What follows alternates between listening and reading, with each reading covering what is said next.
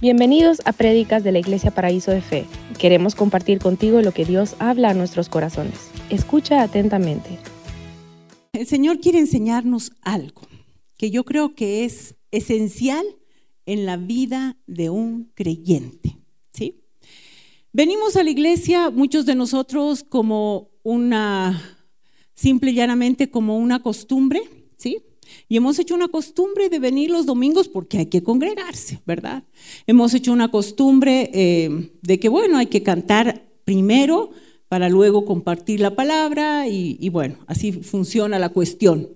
Y todo se vuelve como una rutina, un hábito. Y no se trata de eso, ¿verdad? La vida del creyente no es una rutina, no es un hábito. La vida del creyente es venir a recibir vida, es venir a postrarse delante de Él. Y algo que como, como hijos de Dios no hemos aprendido es a obedecerle. Primera cosa que creo que no hemos aprendido es la obediencia. Y segunda cosa que creo que no hemos aprendido es lo que es y significa y lo que lo que puede hacer la alabanza. ¿Sí? Quisiera, por favor, hoy día compartir lo que está en el Salmo 100, 100, 100 del verso 1 al verso 5. Si podemos, por favor, buscar ¿sí? el Salmo 100 del verso 1 al verso 5. Aquellos que venimos caminando durante muchos años en el Señor, hemos visto nuestra victoria definitivamente en lo que es la alabanza, ¿sí? Y voy a tomar algunos versos, algunos salmos, para que ustedes puedan ver el caminar de David y qué fue lo que lo mantuvo firme y con ese corazón conforme al de Dios a lo largo de su vida. Algo hemos podido escuchar cuando Leandra mm, nos compartió, que fue realmente hermoso, pero yo quisiera ah, tomar la parte de ese corazón adorador de, David, ¿sí? Y en el Salmo 100, eh, perdón, 100, verso 1 en adelante, eh, el título dice exhortación a la gratitud, ¿sí? Es una exhortación a que podamos tener corazones agradecidos, no corazones acostumbrados a hacer algo. ¿Y qué es lo que conlleva la gratitud? La gratitud conlleva alabanza. Porque cuando tú tienes un corazón agradecido, vas delante de Dios o delante de alguna persona a la cual le quieres agradecer y vas con algún presente, vas con unas palabras de agradecimiento, ¿verdad? O sea, implica que tú tengas que hacer algo. Y la palabra del Señor dice, mm, cantad alegres a Dios, habitantes de toda la tierra. Servid a Jehová con alegría. Venid ante su presencia con regocijo. Reconoced que Jehová es Dios. Él nos hizo y no nosotros a nosotros mismos. Pueblo suyo somos y ovejas de su prado. Entrad por sus puertas con acción de gracias, por sus atrios con alabanza. Alabadle, bendecid su nombre, porque Jehová es bueno y para siempre su misericordia y su verdad por todas las generaciones. Primera cosa dice, cantad alegres a Dios. Y como se nos ha hecho una costumbre el cantarle a Dios, hemos olvidado la alegría, hemos olvidado el gozo, con el cual uno tiene que acercarse con un corazón agradecido.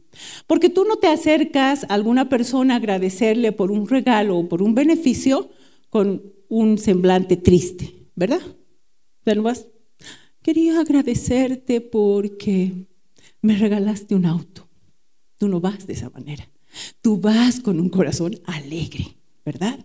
Con una sonrisa en el semblante y de pronto dices, wow, me ha regalado un auto y yo le puedo regalar tal vez una caja de Kleenex porque no me alcanza para más, pero voy a llevar, aunque sea una lima, una naranja, una mandarina, yo no sé qué, pero voy a ir de la mejor manera donde esta persona.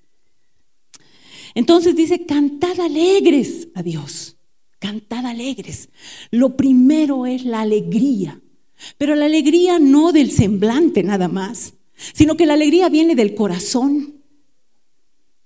Cuando tú has recibido a Cristo y has entendido lo que has recibido de parte de Él, una salvación tan grande, que has recibido vida eterna, que has recibido sanidad, que has recibido restauración, que Él ha derramado hasta su última gota en la cruz del Calvario, entonces vas a tener un corazón agradecido.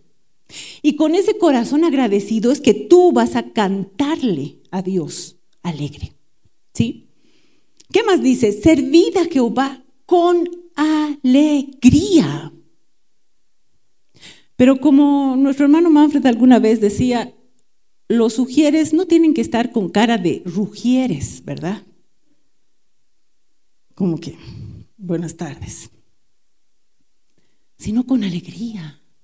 Los de la alabanza no tienen que estar aquí con fruncido y haciendo un gran esfuerzo para, para tocar o para cantar, sino realmente, como dice aquí, servir a Jehová con alegría. Qué gozo venir.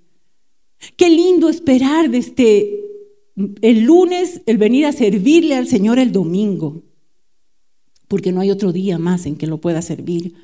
Qué lindo que yo pueda servir en mi casa planchando la ropa con alegría en mi corazón, con gratitud, porque tengo ropa para planchar. Qué hermoso que yo pueda servir lavando los platos a mi Señor para mi familia, porque hoy día tuvimos comida para comer. Qué hermoso poder tener corazones agradecidos. ¿Sí? Y servirle al Señor con alegría. O sea, Definitivamente, en Deuteronomio nos habla la palabra de que aquellos que no sirven con alegría, y ustedes pueden buscar en las, en las maldiciones lo que les pasa, aquellos que no sirven con alegría.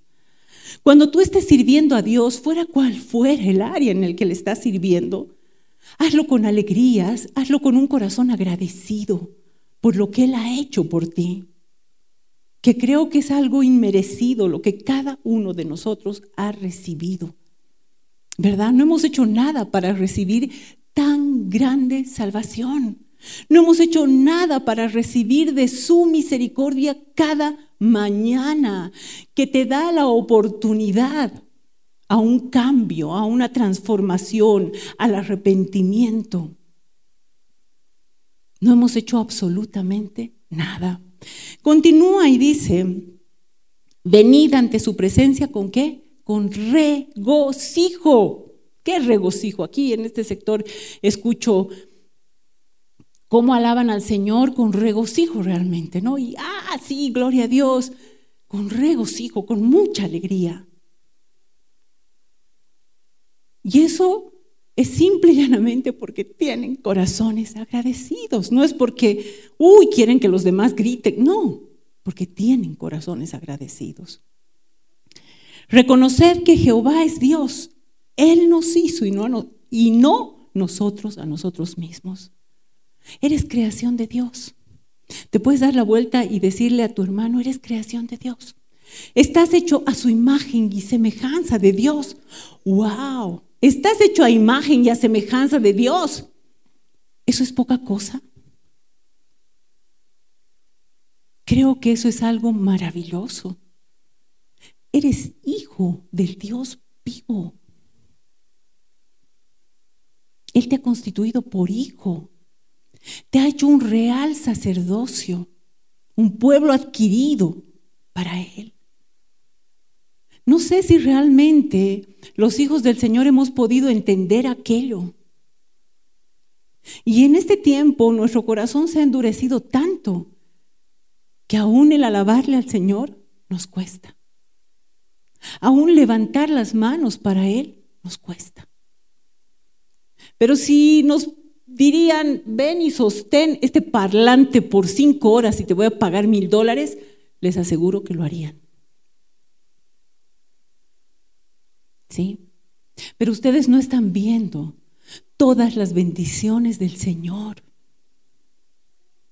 David cantaba y hasta su mujer se burlaba de él cuando danzaba con su y sus canillas blanquitas tal vez o delgaditas, no lo sé, se veían. Y él dijo, lo voy a hacer, porque es para el Señor. Pero nosotros no, ¿verdad? Estamos así por si alguien de pronto nos va a ver. Y como yo voy a estar levantando las manos. Debemos entender que no nosotros nos hemos hecho a nosotros mismos, sino somos creación de Dios. Poema de Dios, dice la palabra. Eres creación, eres un poema. Qué hermoso poema. ¿No es cierto? Te puedes dar la vuelta y decir, wow, Sandita, qué hermoso poema ha hecho el Señor. Eres creación. Hermoso poema. Verso 4, entrad por sus puertas con qué? Con acción de gracias. ¿Y por sus atrios con qué? Con alabanza. Y esto es una conjunción. Nosotros estaban cantando los chicos, aleluya, ¿verdad? Aleluya. Es una conjunción, dice, dice que de júbilo y de gratitud. El que tú puedas levantar tus manos y decirle aleluya es la conjunción de ese júbilo y de una gratitud que tú tienes definitivamente que cultivar cada día. La gratitud se la cultiva. Somos una nación con corazones muy duros, con corazones no agradecidos. Pensamos que los demás tienen que darnos porque no los merecemos. Pensamos que lo que hemos recibido es porque merecemos aquello, porque hemos hecho bien. Somos corazones tan duros que aún nos cuesta reconocer que de gracia recibimos muchas cosas, muchísimas. ¿Cuántos podrían este día decir, no, yo realmente me esfuerzo cada día por obedecer los mandamientos, ordenanzas, preceptos de Dios y caminar irreprensible en ellos?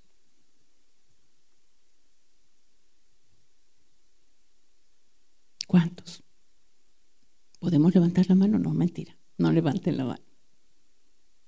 Porque sé que definitivamente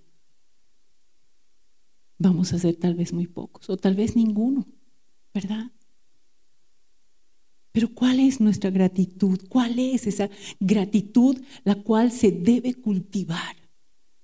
Tú te has despertado esta mañana y has abierto los ojos y yo, ¡uh!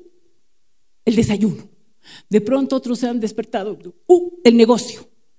De pronto otros se han despertado y decir, este, tengo que ir a cobrar. Yo no sé, ¿cómo despiertas cada mañana? No debería ser lo primero que hay en tu corazón. Gracias, Señor. Me has dado vida. Gracias. Gracias, Señor. Te amo. Gracias. Gracias. Continuar el día y decirle, gracias, Señor, por esta marra en mi mesa. Gracias. Y durante el día cultivar esa gratitud. Continuar y decir, gracias Señor por este trabajo que me estás dando. Gracias por mi jefe que me molesta todos los días. Gracias Señor porque tengo un jefe. Y llegar en la noche y decirle, gracias Señor porque has caminado conmigo. No me has dejado ni me has desamparado. Gracias. ¿Cuántas veces al día tú le das gracias a Dios? Solamente haz un examen. O es, ay, otra vez marraqueta. Ay, no puede ser otra vez arroz. Ay, estoy cansada de planchar. Ay, mi jefe que molesta. Y estamos todo el tiempo quejándonos. ¡Ah! no me alcanza mi sueldo. Y nos quejamos de todo, absolutamente de todo. Le puse de título porque no sabía, la verdad, que poner de título es un poco difícil encontrar títulos a los mensajes. Y mientras estaba haciendo en mi casa los quehaceres, viene, cambiemos la queja por alabanza. Al cambiar la queja por alabanza,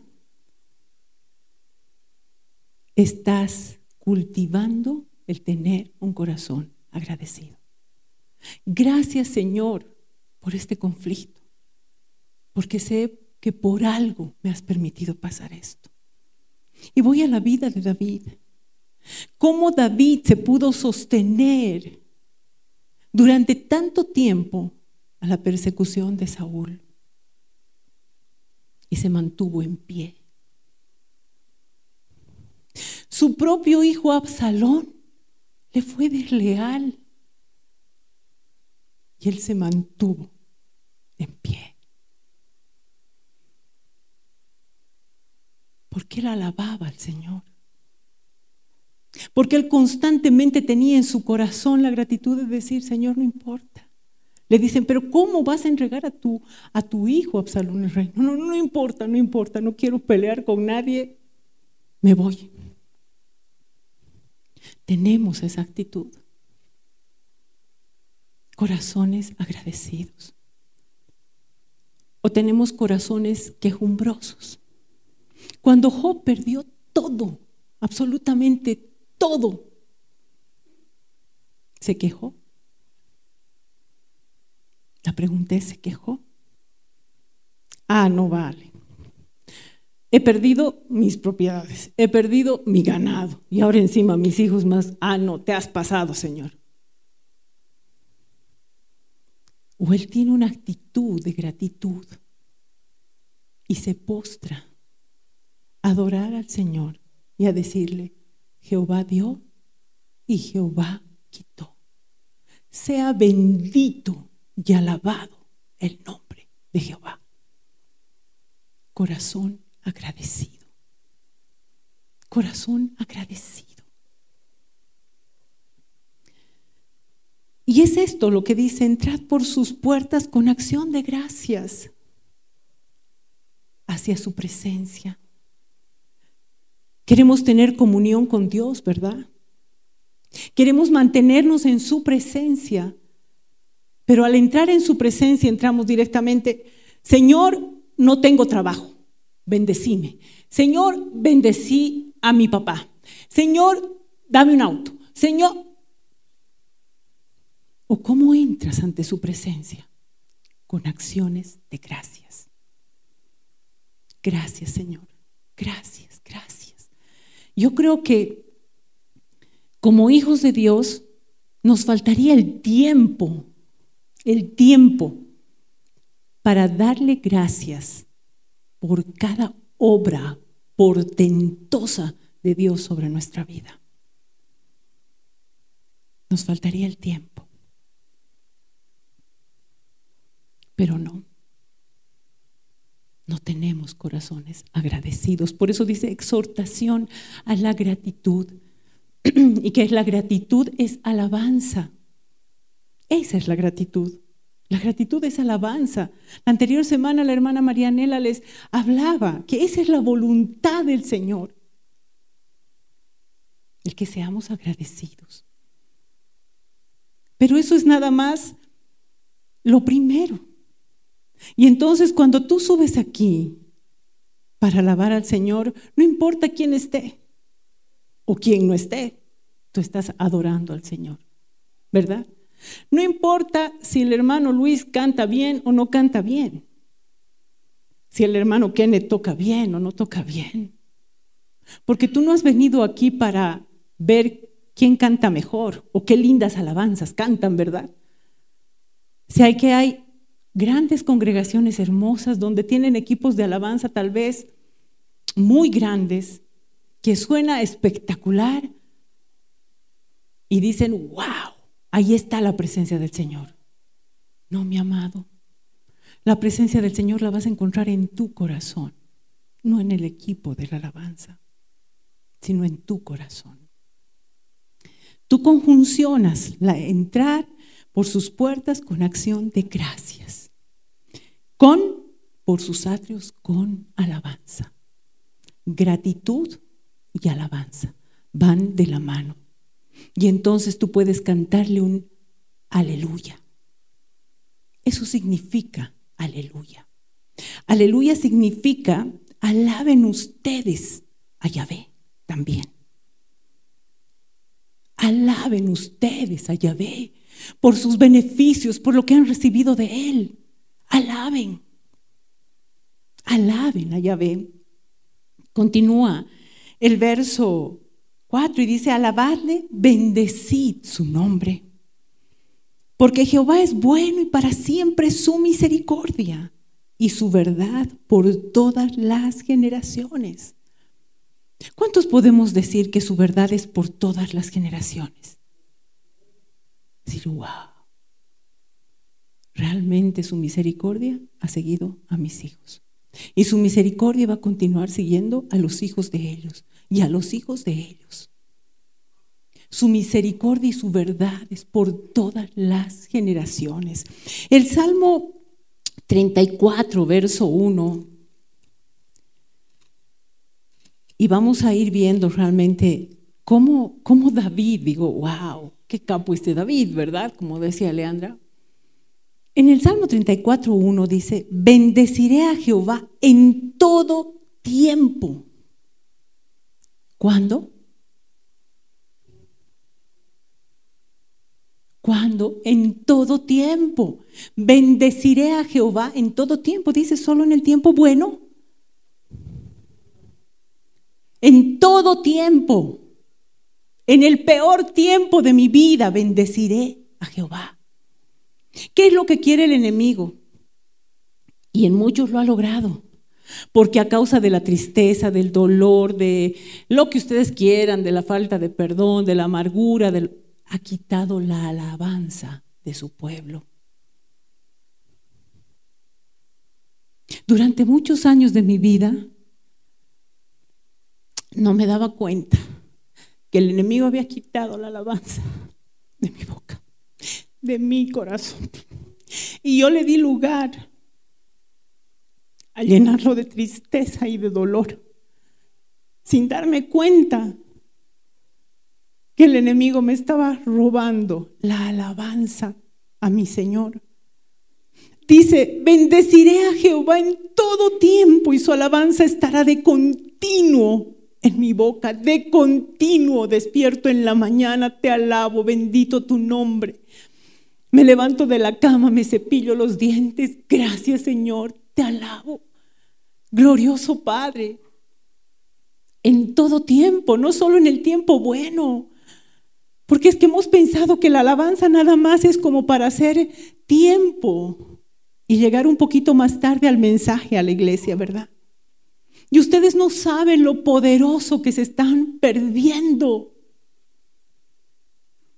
Por eso es que nos dice que vengamos con alabanza, con acciones de gracia. Nos vamos a ir al Salmo 16, verso 8. al 11.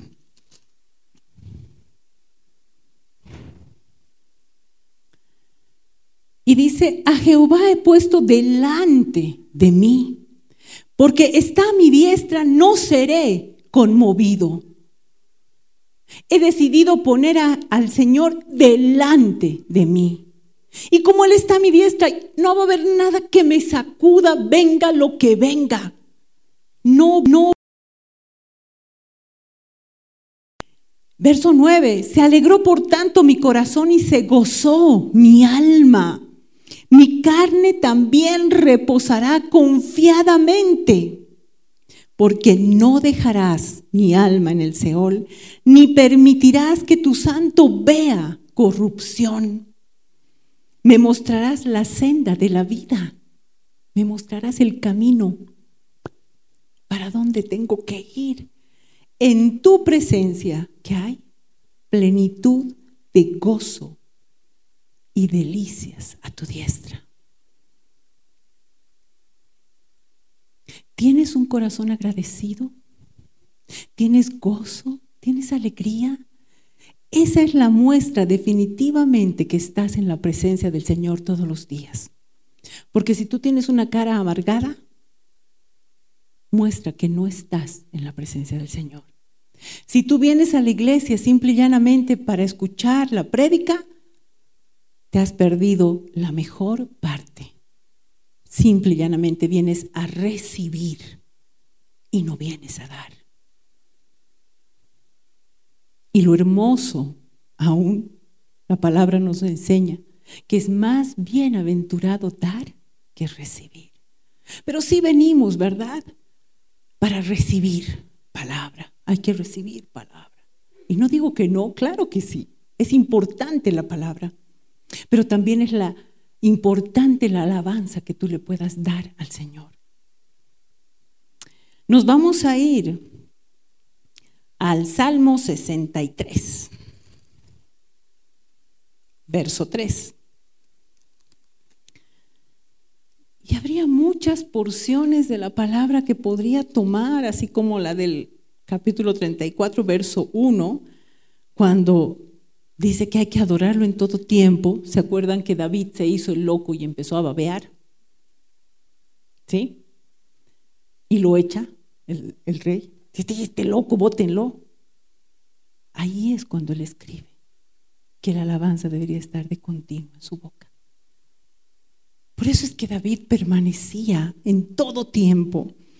El capítulo 63, verso 3 del Salmo nos dice, porque mejor es tu misericordia que la vida. ¿Quién podría decir, mejor es tu misericordia que la vida.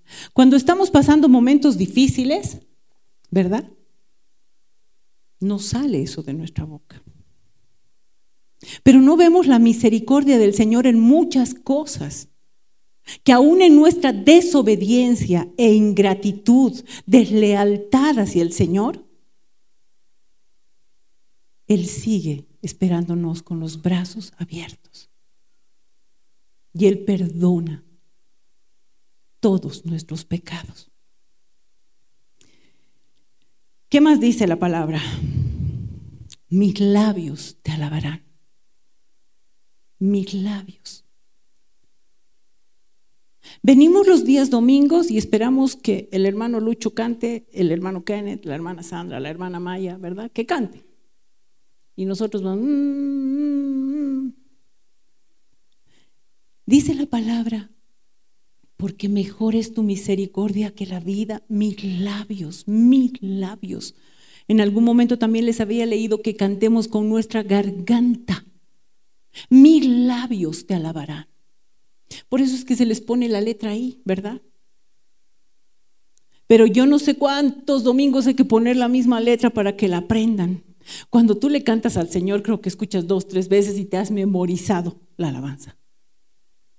¿Por qué? Porque es tu corazón anhelante de adorarlo. Así te bendeciré en mi vida. En tu nombre alzaré mis manos. Así te bendeciré en mi vida. ¿Cuántas manos vemos levantadas los días domingos? Contadas. Gente, falta de gratitud gente falta de gratitud. Así te bendeciré en mi vida. En tu nombre alzaré mis manos. ¿Qué es levantar las manos? Rendirte delante de Él, postrarte delante de su presencia. Así te bendeciré. Y en tu nombre voy a levantar mis manos, Señor, porque eres digno de toda alabanza. Como de meollo y de grosura será saciada mi alma, y con labios de júbilo alabará mi boca. Y con labios de júbilo. Eso expresa alegría del corazón. De lo profundo te sale gloria a Dios. Santo o gritas o dices aleluya con júbilo te alabará mi boca. no con tristeza, no con queja. Señor, me falta, Señor, no tengo, Señor, dame, Señor, hazme, Señor, ponme, Señor, sacame, Señor. ¿En qué se ha constituido el haber recibido a Cristo en tu corazón? Si estás aquí, es porque Dios quiere que lo alabes, que exaltes su nombre, que lo glorifiques en todo. Y no solamente con tu boca o con tu garganta, sino con tu vida misma. Que tu vida sea como una tortilla volteada. Que si antes eras malo, ahora seas bueno. Que si antes robabas, ya no robes más. Que si antes engañabas, ya no engañes más. Tu vida debería ser una adoración. Tu vida debería ser una alabanza. ¿Qué más dice? Cuando me acuerde de ti en mi lecho, cuando medite en ti en las vigilias de la noche. ¿Por qué? Porque has sido mi socorro y así en la sombra de tus alas me regocijaré. O sea, Señor, tú has sido mi socorro, no una. Pónganse a pensar, Señor, ha sido mi socorro mil y una. Y tal vez diez mil y una. Tú has sido mi socorro, Señor. Estaba metida en este problema y tú me has sacado. Señor, estaba en amargura y tú me has traído gozo por mi lamento. Señor, estaba en luto. Tú has sido mi socorro. Y así en la sombra de tus alas me regocijaré. Está mi alma apegada a ti, porque tu diestra me ha sostenido. ¿Cómo David es que podía escribir tan poderosas cosas? Porque tenía un corazón agradecido y adorador, porque alababa al Señor. Alababa al Señor. Él se regocijaba estando en la presencia de su Dios. Y ustedes dirán, bueno, sí, qué bonito, está muy bonito lo que lo que aquí pasa. ¿Qué es lo que pasa con las personas que han perdido ese gozo? Que ya no se regocijan, que ya no alaban y que no tienen corazones agradecidos. Lo único que nos muestra es que están en pecado.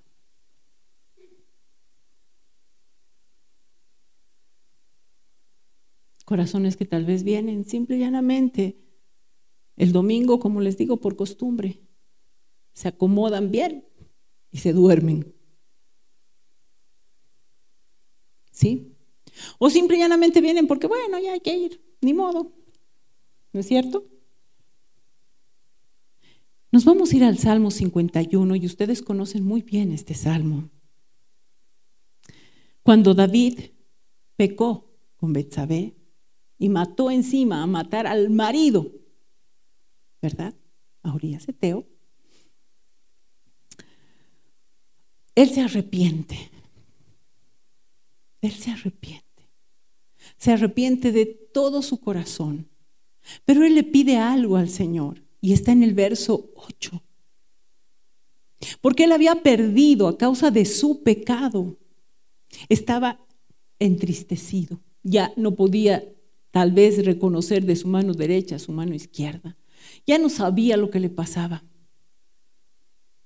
Y en el verso 8 él le dice, hazme oír gozo y alegría, y se recrearán los huesos que has abatido. Señor, por favor, estoy inquieto, estoy ansioso, tengo mi corazón hecho un chuño, Señor, ya no sé qué hacer. Quizá David estaba, había pecado, había adulterado y había matado. Quizá tu corazón esté lleno de, de amargura. Quizá has dejado de guardar los mandamientos del Señor. Quizá se te ha hecho una costumbre nada más el continuar siendo cristiano. Yo no sé cuál pueda ser tu pecado. Pero David le clamaba al Señor, hazme oír gozo y alegría y se recrearán los huesos que has abatido. Cuán importante es el gozo. Y entonces podemos ver que la gente no puede alabar al Señor porque definitivamente tiene cadenas y grilletes. Y no puede mover ni dar la vueltita, ¿verdad? Como dicen algunas alabanzas, porque tienes grilletes en tus pies por el pecado. Y no puedes levantar tus manos porque tienes cadenas. Necesitamos volver hacia el Señor. Necesitamos arrepentirnos. Necesitamos que nuestro entendimiento sea abierto en lo que es la alabanza y la adoración. Y nos vamos a ir a Hechos, capítulo 16, verso 25 y 26. Puedas estar en la cárcel, puedas estar en el lugar más oscuro, puedas estar en, en la tristeza más profunda, puedes estar de hambre, puedes estar, yo no sé cuál fuera tu situación, pero de algo estoy segura, que la alabanza es poderosa en Dios. Y el Señor no quiere que le hagas un favor, tal vez, mirando las letras ahí, sino que tu entendimiento este día pueda ser abierto. Puedas razonar y decir, ¿qué estoy haciendo de mi vida? Lo tengo a Dios como alguien que me tiene que dar y dar y dar. Cuando tú te estés quejando por algo, ay, mi jefe, di, ah, tengo que cambiar esa queja por alabanza. Glorifico tu nombre, Señor. Porque con mi jefe me estás recontralijando. Quiere decir que voy a salir mejor. Hay tanta gente en el mundo, y esto quizá te va a ayudar para ver que tus problemas a veces son una gota de agua en comparación a otros problemas. Gente que tiene cáncer. Y escuchaba la historia de un niño que en una guerra estaba muerto de hambre. Y dice que el niño se acercó a un lugar donde hacían pasteles, buñuelos, y pega su naricita a mirar muerto de hambre. Y está mirando lo que estaban haciendo. Absorto en aquello, quizá en su corazón, deseando un pedacito, un bocadito de ese pastel o de ese pan. Él no se da cuenta que entra un soldado y se compra dos paquetes, dos bolsas de pan o de pasteles. Y el niño sigue absorto mirando lo que amasaban y lo que envasaban con su naricita pegada hacia el vidrio. Cuando sale el soldado, se percata de que estaba el niño y le toca. Y el niño lo mira y le dice, ¿quieres? Le dice, una bolsa. Y el niño le asienta la cabeza. Entonces el soldado va, estaba queriendo subir a su auto y siente que alguien le jala de su saco. Mira y era el niño. ¿Qué quieres? le dice. Y el niño lo mira con unos ojitos de tanta gratitud y le dice, tú eres Dios.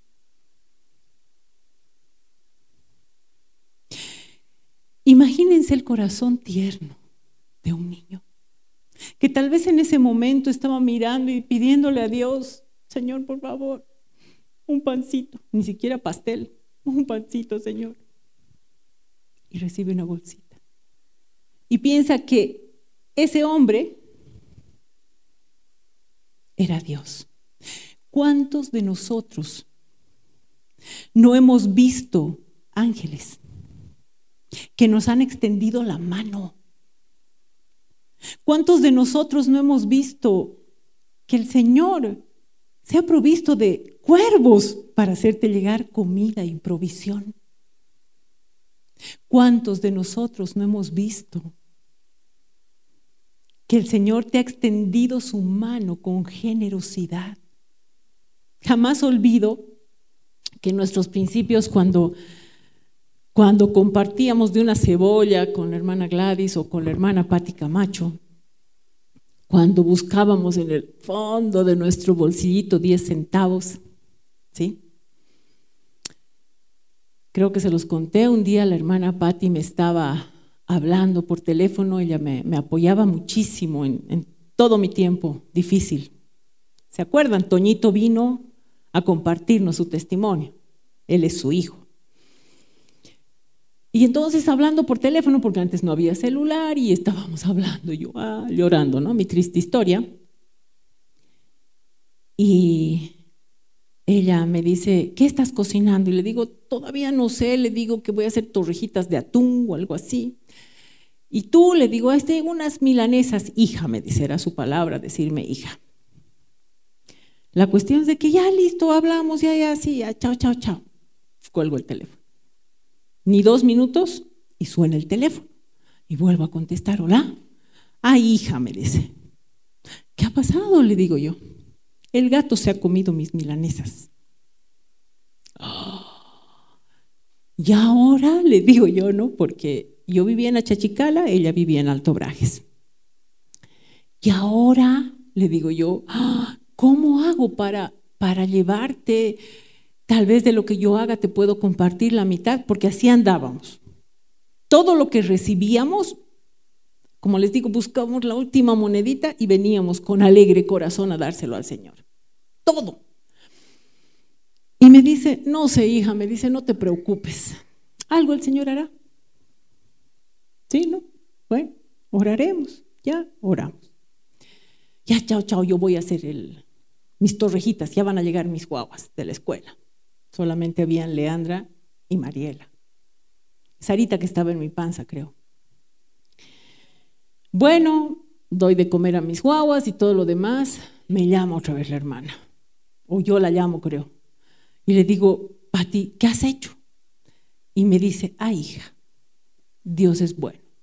Ha llegado la hermana, si no me equivoco el nombre era Blanca, una cambita, y me ha traído un pollo al espiedo. ¿Cuántos de nosotros no hemos visto a esos ángeles? ¿Cuántos de nosotros no hemos visto la mano generosa del Señor? Así como cuando recuerdo que mi, mi hermano Alfredo Barba lo llama un día al pastor y le dice, ven por favor un ratito. El pastor baja desde Achachicala hasta la Mariscal Santa Cruz donde él trabajaba y al volver me grita, y nosotros vivíamos eh, en la planta bajísima, bajísima, bajísima de la casa de mis papás. Entonces tenía que subir muchas gradas y mi costumbre, como tenía o tengo piernas largas, subía de dos en dos. Ahora ya creo que ni de una en una. Pero en ese entonces subo corriendo yo porque escucho flaca y yo subo corriendo. Abro la puerta y sí le digo a Alejandro, ven, me dice. Bueno, salgo así y veo quintal de arroz, quintal de azúcar, dos bolsas de fideo, una caja de leche anchor de las gordas, aceites. ¿Qué es esto? Y me dice, el hermano nos ha bendecido. Y era a la respuesta un mes después de cuando yo escuché, cuando le dije, Señor, ya no tengo nada de arroz en mi latita. Y el Señor me habló audiblemente y me dijo, nunca más tu lata se va a vaciar. Y desde ese día hasta este día, nunca más mi lata se ha vaciado. ¿Cuántos de nosotros? ¿Pero por qué? ¿Ustedes creen que yo iba, Señor, no tengo que comer, ¿por qué no me das? No, yo iba los domingos, íbamos con Alejandro a alabarlo al Señor. a levantar manos para Él y a llorar en su presencia, no por lo que nos faltaba, porque era lo de menos, sino porque nos rendíamos delante de Él. Y hemos visto sus beneficios y sus maravillas, y hemos visto caer cadenas, así como vamos a leer ahora en Hechos de los Apóstoles capítulo 16, verso 25 y 26. Dice que cuando Pablo y Silas estaban a medianoche orando, Pablo y Silas cantaban himnos a Dios, y los presos oían. ¿Qué cantaban? Himnos, que eran alabanzas, ¿sí? Cantaban. Pero no cantaban, te adoraré. O simple y llanamente, con la mente, siguiendo la letra. Cantaban y los presos, dice que escuchaban. Verso 26, entonces sobrevino de repente un gran terremoto, de tal manera que los cimientos de la cárcel se sacudían y al instante se abrieron todas las puertas y las cadenas de todos se soltaron. El Señor está esperando que lo alabes, que lo adores para romper las cadenas, para quitarte los grilletes de los pies. Está esperando que cantes con fuerte y alta voz, con júbilo, con alegría, con gozo. Él realmente anhela escuchar tu alabanza, no solo de los que están aquí, que muchas veces aún muchas personas de las que están en los equipos de alabanza lo han hecho costumbre su servicio. Y solo suben porque es costumbre. Hay que hacerlo. Y lo que Dios ve es nuestro corazón de gratitud. Vayamos ante su presencia con alabanza.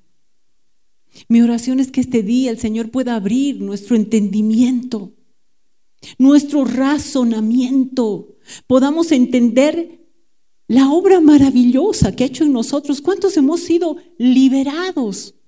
Yo la primera de muchos demonios. ¿Cuántos hemos sido restaurados? Yo la primera. ¿Cuántos hemos sido sanados? Yo la primera. ¿Cuántos hemos sido prosperados? Yo, la primera. ¿Cómo es posible que le hagamos un favor al Señor para alabarlo? Si quieres escuchar más mensajes como estos, puedes buscarnos en nuestras redes sociales como Paraíso de Fe o en nuestra página web www.paraisodefe.com.